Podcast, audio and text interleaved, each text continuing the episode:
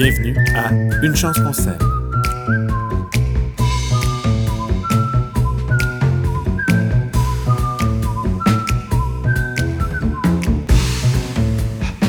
Amateurs de culture, bonjour. Bienvenue à Une chance qu'on s'aime. Je m'appelle Pierre-Luc Houd. Je suis en compagnie de Pierre-Antoine Gilbert. Salut PA.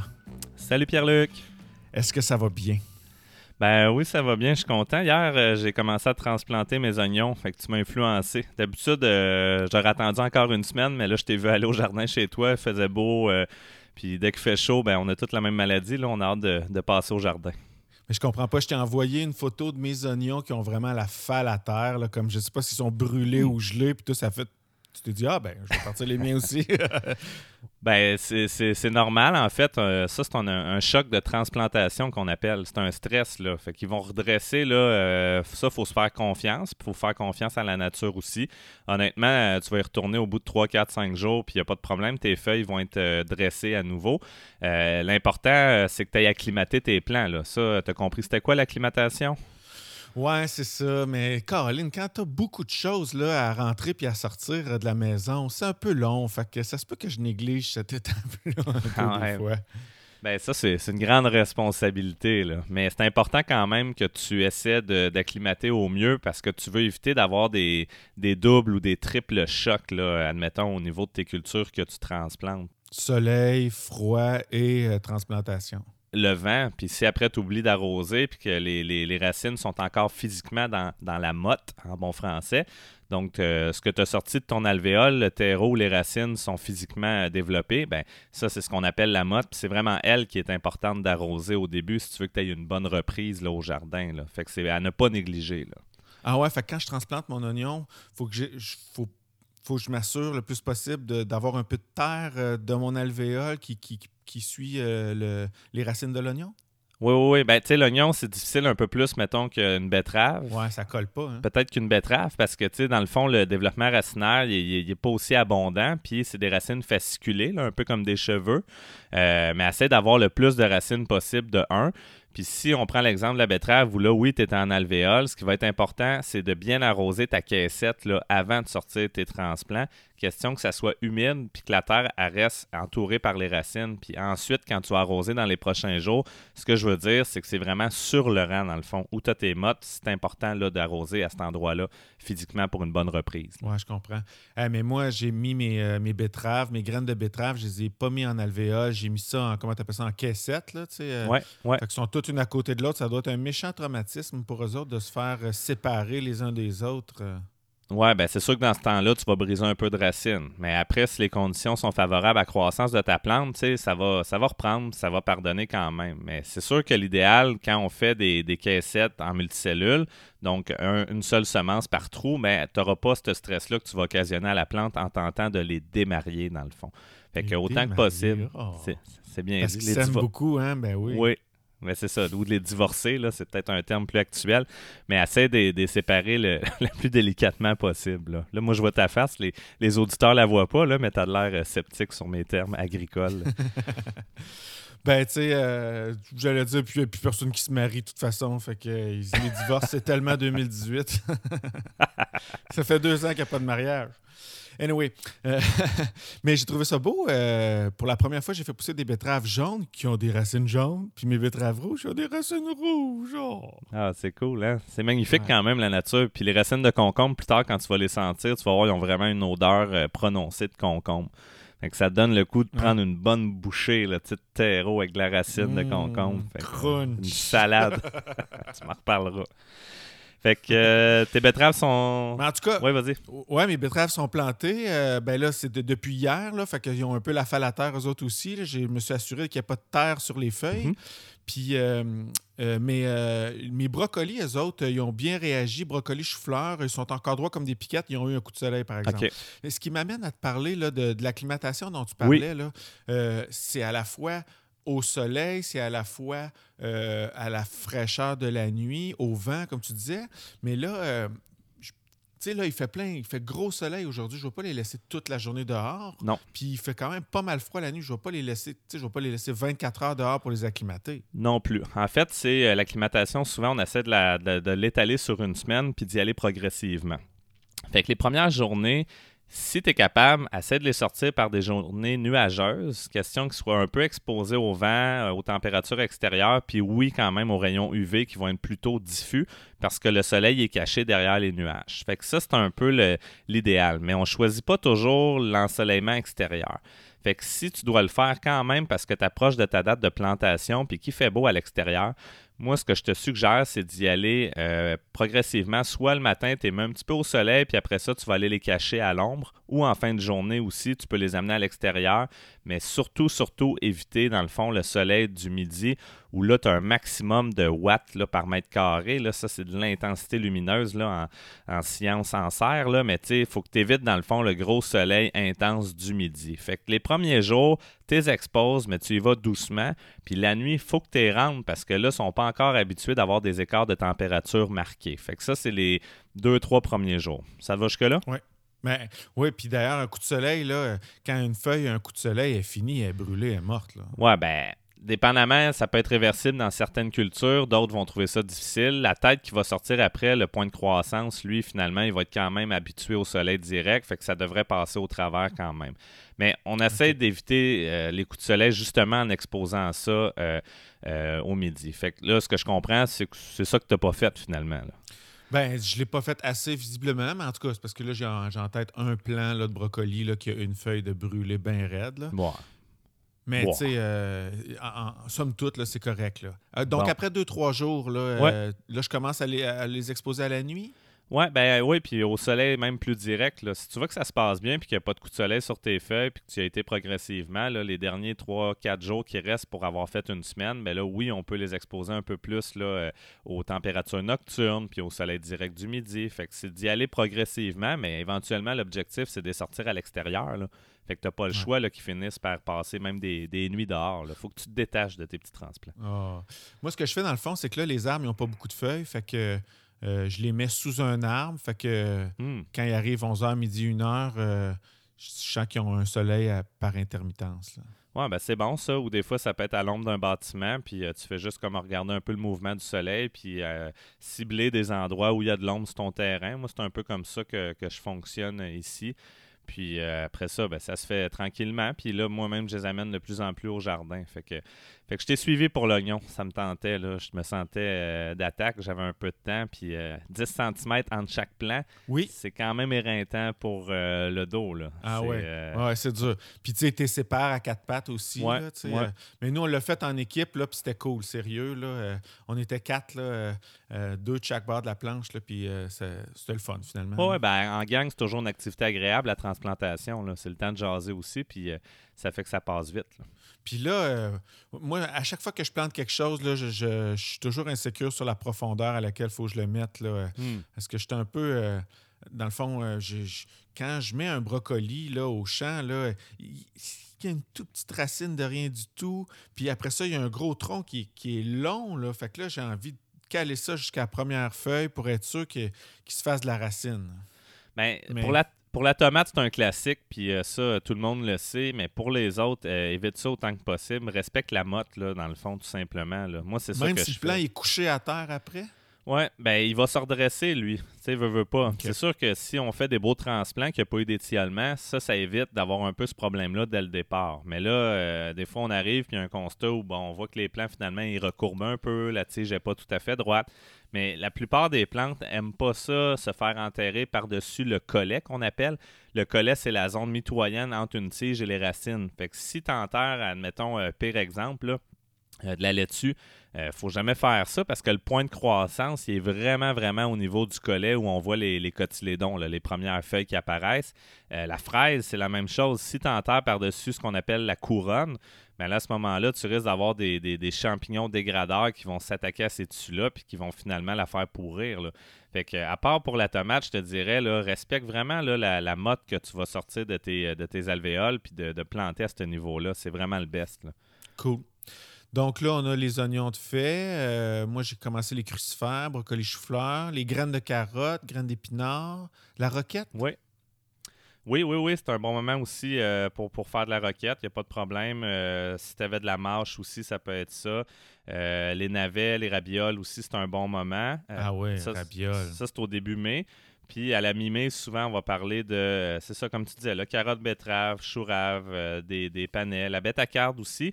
Puis il y en a qui vont commencer à planter les pommes de terre. Fait que ça peut être un peu l'horizon qu'on voit pour le, mois de mai. Mais je peux te parler d'un autre truc, si tu veux, pour te fier à la nature. C'est-à-dire?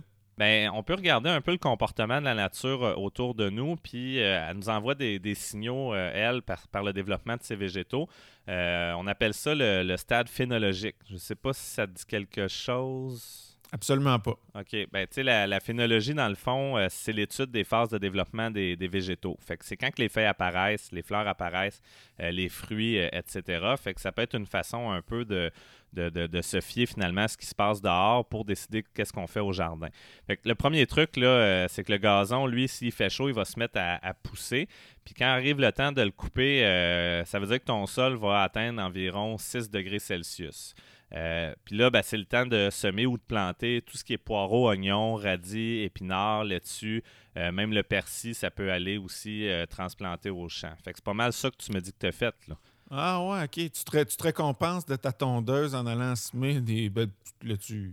Ouais, ben tondeuse ou pas, là, ça dépend si tu embarques cette année dans le mouvement de laissons les pissenlits sur le terrain, là, pour, pour vrai, pour voir les pollinisateurs actifs euh, les abeilles ont faim là, à ce temps-ci de l'année. Fait que, mais ça donne quand même le stade que euh, si ça, ça pousse puis que tu aurais été prêt à attendre, ces cultures-là pour aller au champ finalement. Oui, mais c'est un vrai mouvement, là, euh, cette affaire-là, de je passe pas à tondeuse, c'est pissenlit. Mais moi, j'avais interprété ça comme de la paresse de mon fils. Il disait, oh, papa, je peux pas, je peux pas passer d'un pissenlit, là. Je peux pas passer la tondeuse, il y a plein d'abeilles. Je dis, yeah, right, là, fait que, oh non, finalement, c'est un mouvement politique, là.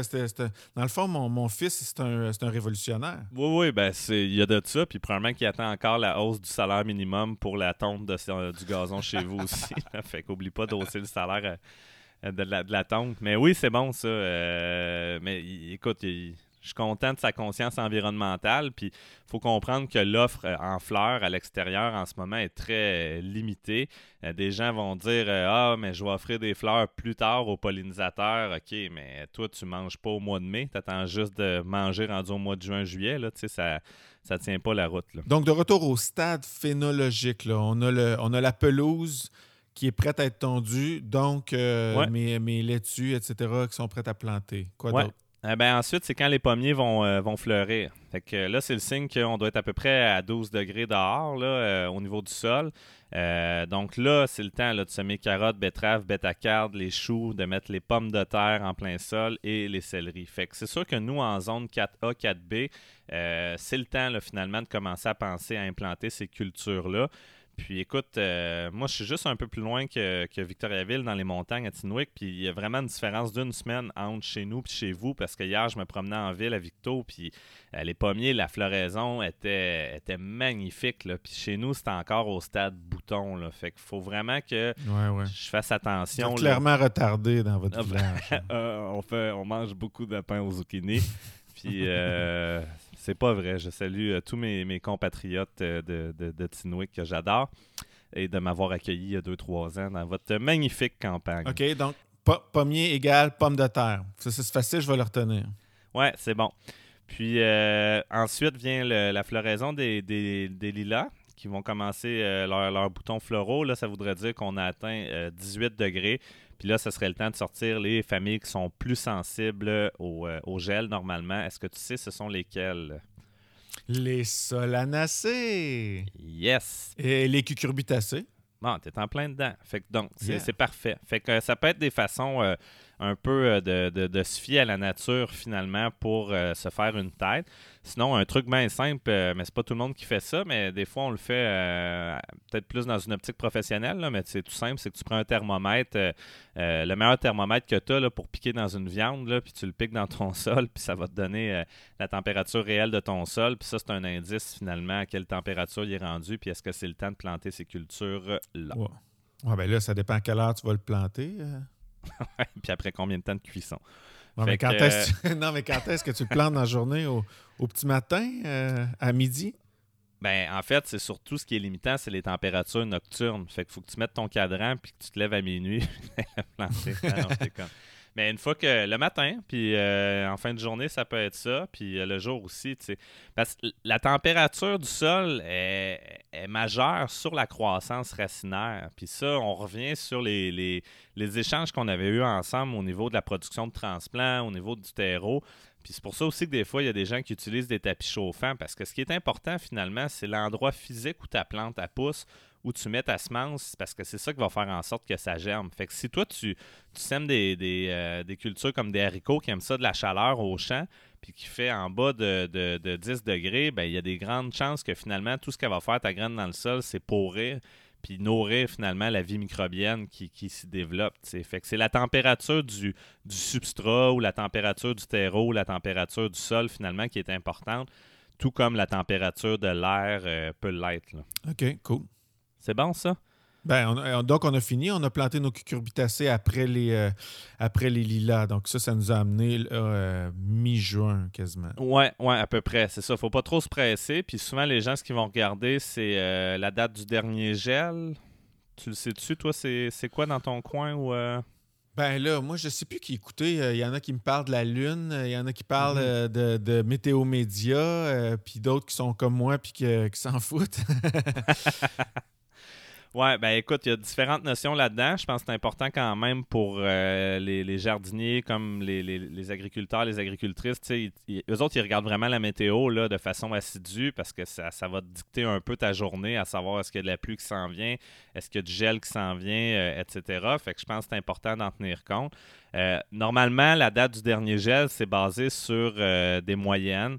Euh, de plusieurs années où ce que ces dates-là ont été compilées. Le problème avec une moyenne, c'est que si ça doit suivre nécessairement des lois statistiques, donc c'est une courbe de la distribution normale, ça veut dire qu'il peut y avoir des extrêmes dans un cas comme dans l'autre. Fait que par rapport à la date qui est, mentionnée, ben, ça veut dire que ton dernier gel peut venir, euh, euh, je sais pas moi, deux jours, cinq jours, euh, voire même dix jours après la date prévue, comme deux jours, cinq jours, dix jours avant, ça peut avoir arrêté de geler. Moi, je compte toujours sur le, le, le 5-10 jours avant. Il est possible, il est possible. Oui, il est possible, sauf que la météo n'étant pas une science exacte, ou en tout cas, j'espère que je ne me trompe pas, sinon je ne me ferai pas d'amis, ben, ça implique que euh, toi, tu as de la misère à avoir des prévisions météo fiables dix jours à l'avance. On, on se raffine là, sur les, prochains jours qui arrivent, les deux, trois prochains jours. Mais une semaine, 14 jours d'avance, honnêtement, c'est un peu euh, un peu difficile. Là. Fait qu'il faut, faire attention dans le fond. Fait il y a ce qu'on appelle la date de, de, dernier gel, puis aussi la date sans risque de gel. Là, on est certain là, euh, qu'il n'y aura pas de problème. Puis elle, je sais que ça va te démanger, mais grosso modo, c'est deux semaines après ton, ta date de dernier gel. Fait que es-tu capable d'attendre deux semaines? Non, non, ben moi, je suis capable d'attendre. Mais mes plants de tomates que j'ai partis le 1er février, les autres sont plus capables d'attendre. Ben, ils ont déjà ben, c'est ça, d'où la raison de ne pas les partir trop tôt.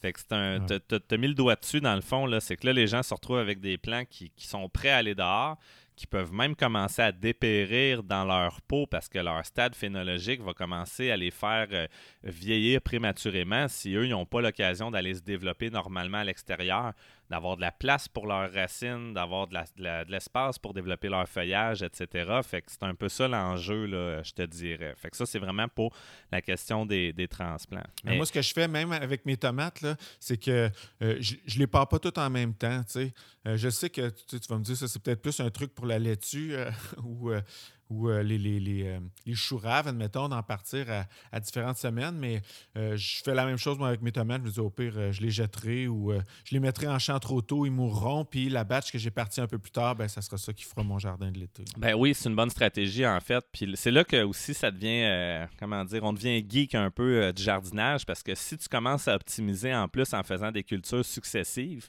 mais là, mon gars, ça commence à être hot parce que tu vas utiliser même l'espace-temps, pas juste ton espace jardin. Fait que les tomates, si tu fais des tomates qu'on appelle indéterminées, c'est-à-dire qu'ils vont continuer à pousser, fleurir, pousser, fleurir, etc., ça vaut peut-être moins la peine parce que tu vas faire des récoltes sur le même plan de façon successive. OK? Mais si tu fais des laitues ou des brocolis, que ça, c'est des croissances déterminées, ou, euh, comment dire, c'est un, one-shot deal. Ta laitue, quand elle est récoltée, là, elle ne repoussera pas. Là.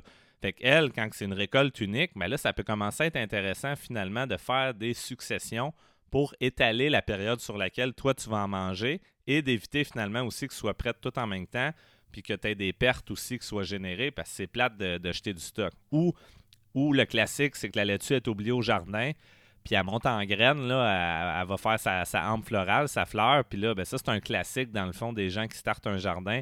Ils ont acheté une caissette euh, au centre jardin avec 15 euh, laitues dedans, ils les plantent toutes, puis c'est beaucoup de laitues à manger dans la même semaine. Fait que, un truc de base, mais tout ça, les dates, tu peux jouer avec comme tu veux, là, mais mettons des laitues, on peut facilement euh, les espacer, des semis sur un mois peut-être. Ça peut être moins un peu aussi. Puis tu peux faire la même chose avec le brocoli, qui est aussi un bon exemple, parce que le brocoli, lui, c'est à peu près 50 jours à, maturité. Là. Fait que si ton dernier gel dans le coin de Victo va au 1er octobre, mais toi, tu remontes dans le temps. Ça veut dire que 1er septembre, on a un 30 jours de fête. Fait que mi-août ou début août, tu refais des semis, puis tu risques de pouvoir aller faire des récoltes tardives. Donc euh, là, on est dans les récoltes hâtives à ce temps-ci de l'année au printemps, mais toi, tu peux aller chercher des récoltes tardives de brocoli et de laitue. Fait que là, ça commence à être vraiment cool. Le 50 jours, admettons, c'est-tu à partir du moment où tu mets la graine dans le sol ou c'est à partir du moment où tu mets le transplant dans, le jardin? Oui, bien, le jour à maturité, on avait déjà jasé ensemble, mais ça tient compte normalement vraiment du moment que le transplant s'en va en, terre finalement. Mais tu sais, le brocoli, là, après deux semaines, le transplant il est prêt, là, fait que le 50 jours, tu peux y ajouter peut-être une semaine ou deux là, en production de plants, puis euh, tu vas être correct. Là. Donc, ici, il serait pas trop tard là, pour en partir une coupe, genre une batch de brocoli, puis après ça, ça va aller à la mi-juillet où est-ce que je vais en partir une autre petite batch. Ouais, ben là, c'est ça aussi. Là, on rentre dans les subtilités des familles des plantes, mais les crucifères n'aiment pas les grosses chaleurs. Fait que c'est dur au mois de juillet pour, pour eux autres. Un peu même la même chose pour euh, les laitues. Euh, c'est pas impossible, là, mais euh, en tout cas, peut-être ça va être plus. Mais qui, qui va aimer ça d'abord Je vais le faire avec quoi Épinards Ben, les épinards non plus, ils n'aiment pas trop ça. Ouais, c'est ça. Avec quoi d'abord? Ben, tu sais, les haricots, tu peux refaire euh, un deuxième semis, puis après ça, étaler un peu ta période de récolte. Ça, ça peut être un, autre, un autre exemple dans le fond, mais essaye-le quand même parce que tu ne sais pas d'avance comment va être ton été. Est-ce qu'on va avoir des canicules ou on n'en aura pas? S'il n'y a pas de canicule, ça va être super. Là. Tes plants vont se développer, puis tu vas avoir des belles récoltes quand même. Là. Fait que ça, tu sais, c'est quand même à prendre avec des pincettes, là, ce que je te disais par rapport à ça, mais euh, essaye-le, puis tu verras finalement euh, si ça fonctionne. Bon, parfait. OK, ben là, ça veut dire euh, que on a parlé beaucoup de transplants là, par rapport au calendrier. Ouais. là, c'est le temps aussi de mettre des choses, de mettre des graines en terre. Là. je pense que je pourrais partir mes concombres. en transplant, oui, parce que là, tu es comme 4 à 6 semaines, dans le fond, avant de sortir, un mois avant de sortir. moi, ça fait partie là, de, de, mon plan de semis des prochains jours. Donc, euh, tout ce qui est euh, courgettes d'été, concombre, euh, melon, les courges de conservation comme la, fameuse courge butternut, là, moi, ça s'en vient. Peut-être un, quelques jours d'un peu tard dans mon cas ou trop tôt, je ne sais pas, ça va dépendre de la saison, mais il faut être patient. Puis la patience, c'est vraiment une des, vertus dans le jardinage. Fait que ça, c'est bien. Euh, dans le coin ici, euh, je dirais Victo, là, le, dernier gel va être autour de la, fin mai normalement. Euh, Montréal, eux autres, c'est plus autour de la mi-mai. Québec aussi, ça va être la, fin mai. Fait ajoute à ça, dans le fond, le fameux deux semaines que je te disais, pour être certain là, que ça soit des, périodes qu'on appelle de, risque, de pas de, excuse-moi, la date sans risque de gel, fait que ça va aller à la mi-juin. Parce que moi, je m'en souviens l'année passée, mes pommes de terre, ils étaient levées, les feuilles étaient super belles. Puis là, il y a eu un gel autour du 17 juin. Euh, j'ai mis des couvertures flottantes ou des, toiles, des, couvertures thermiques autant que je pouvais, mais à un moment donné, j'en ai manqué, puis mes pommes de terre, euh, ils en ont écopé. Ils ont survécu, mais c'est sûr que j'ai perdu du rendement là, en bout de ligne. OK. Sais-tu qu'est-ce que je vais faire, moi, aujourd'hui? Je vais, euh, je vais quand même mettre un plant de tomates en terre, mais un. un un, que je vais pouvoir m'occuper. Tu sais, si jamais il y a un gel, là, je vais mettre une, euh, une chaudière à l'envers par-dessus ça. Je vais mettre une couverture de déménagement par-dessus ça. Puis je vais y faire des cols à, 2 h du matin puis à 4 h du matin. Ouais. Ouais, moi, je pense que tu vas dormir avec en cuillère là, au champ, là, au jardin. Juste ça, juste pour le fun. J'en ai trop de toute façon. Ouais. Là. Puis là, tu vas dire une chance que je t'aime. Dans mon insomnie, oh, une chance que je t'ai semé, toi. Merci, PA, pour euh, le rappel à, l'ordre au niveau du calendrier. Fait que je vais aller euh, planter mes cucurbites. Hey, mes, mes haricots, j'ai parti aussi tout de suite. Non, non, c'est euh, ça, t'attends que les lilas fleurissent. Là. Ça aime la chaleur, ça. Là, Fait qu'il faut pas que tu te presses Même Juste pour mettre la graine dans terre? Non, mais vas-y avec les pois, par contre. Tout ce qui est pois sucré, pois mange-tout, etc. Là, ça... fait longtemps que c'est dans le jardin, ça. Là, oh, Ils ont déjà à peu près un pouce, les miens. OK. Moi, j'ai fait en, multicellule J'aime bien ça. ça Ah me ouais? fait, ouais, ça fait des beaux transplants vigoureux. T'as comme une levée euh, super uniforme. Fait que ça me permet de booster un peu leur croissance là, avant de les envoyer au jardin. Là, Là, euh, c'est parti. Là, je trouve ça génial. Je prends des multicellules 128. Là, fait que ça fait une belle population en, en plus. là. Ils sont dans le jardin, là. Non, ils sont dans ma serre euh, de production de transplants présentement. OK. Je vais t'envoyer une photo de, des miens qui sont dans le jardin. là. Ben, envoie-moi des photos. Là. Je m'amuse euh, à en mettre sur, euh, sur les réseaux sociaux, là, Instagram, Facebook. Là. Fait que euh, ça continue à monter. Il y a des gens qui nous suivent. Il arrive des, des questions des fois aussi. On pourrait se faire un épisode qui est là-dessus. Puis moi, honnêtement, entre deux corrections de copies d'examen, ça me, ça me détend un peu de, de regarder des photos de, de jardin, de jardinage. Moi, ce qui va me détendre ce soir, c'est que je vais manger des asperges. Ah ouais, hein? c'est vrai. Oh yeah! T'en as, Oh yeah! t'en as beaucoup? C'est parti. La première, aujourd'hui. OK. Ouais, ouais, là, je dois en avoir euh, à peu près euh, une vingtaine là, qui ont euh, 15 cm. Excuse-moi, j'avais l'image d'une famille de cinq autour d'une asperge. J'en ai une. Merci la nature. Merci la vie. C'est l'abondance. Merci, PA. À très bientôt pour un épisode de Une chance qu'on sait. Ça fait plaisir. Bye.